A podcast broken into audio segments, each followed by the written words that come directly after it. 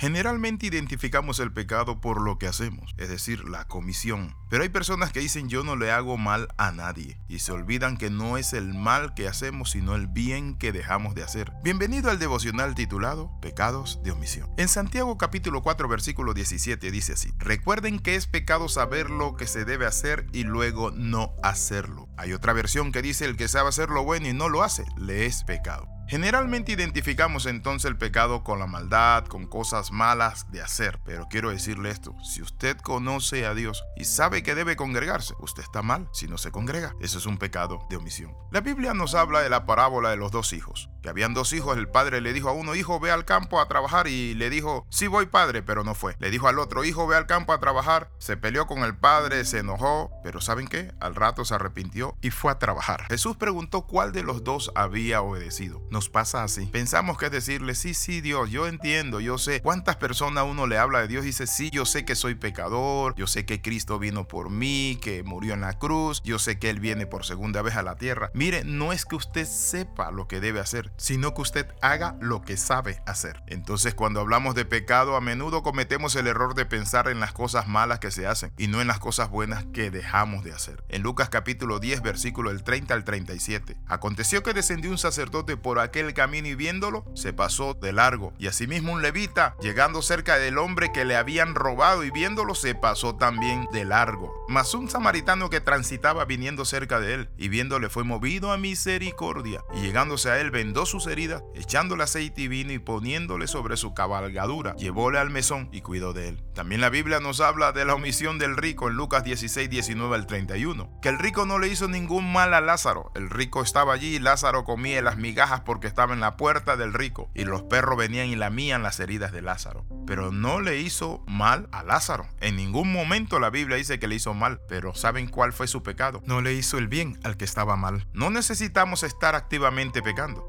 Simplemente el cruzarse de manos, dormir en tiempo de la ciega, dejar que el mal avance sin adversario en el mundo. El pecado de la omisión lo podemos ver en los atalayas que no anuncian el peligro. Como dijo el profeta, los perros mudos que no ladran, es decir, no avisan a sus dueños que hay alguien en la propiedad. Mi amigo, ¿ha entrado usted, mi hermano, en esa condición de saber lo que debe hacer y no hacerlo?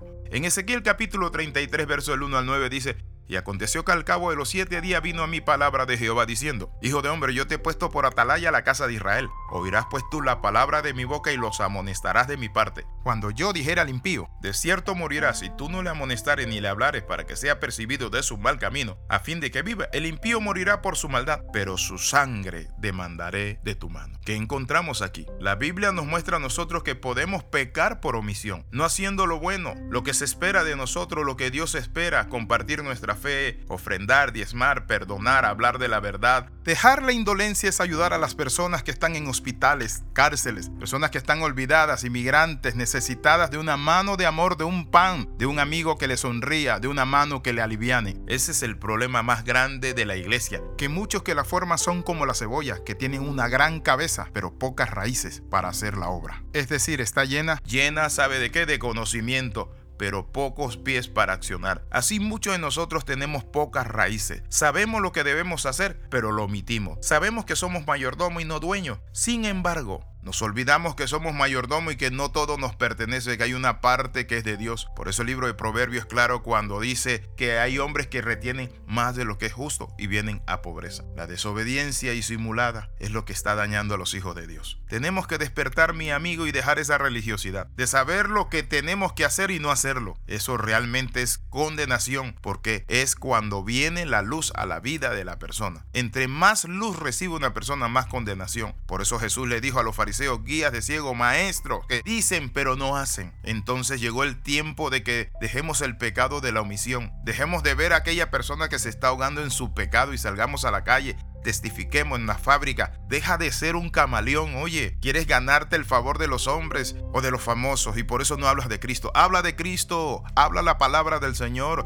Dile a otros que el tiempo del fin ha llegado. Por eso dice Judas, arrebatad a otros del fuego del infierno, aborreciendo aún la ropa contaminada por su carne. No podemos seguir con esos pecados de omisión y de religión, vacíos del corazón. Así que oramos en esta hora. Le invito a orar. Padre, en el nombre de Jesús, renuncio, Padre Santo, a vivir vivir una vida pecaminosa, ese pecado, en ese pecado de la omisión. En el nombre de Jesús de Nazaret, Padre, en esta hora despierto a la realidad que no es solo hacer el mal, sino saber hacer el bien y no hacerlo. Padre, en el nombre de Jesús, amén y amén. Escriba al más 502 42 45 60 89. Le saluda el capellán internacional Alexis Ramos. Recuerde las 13. Comenta, comparte y crece con nosotros. Nos vemos en el próximo devocional.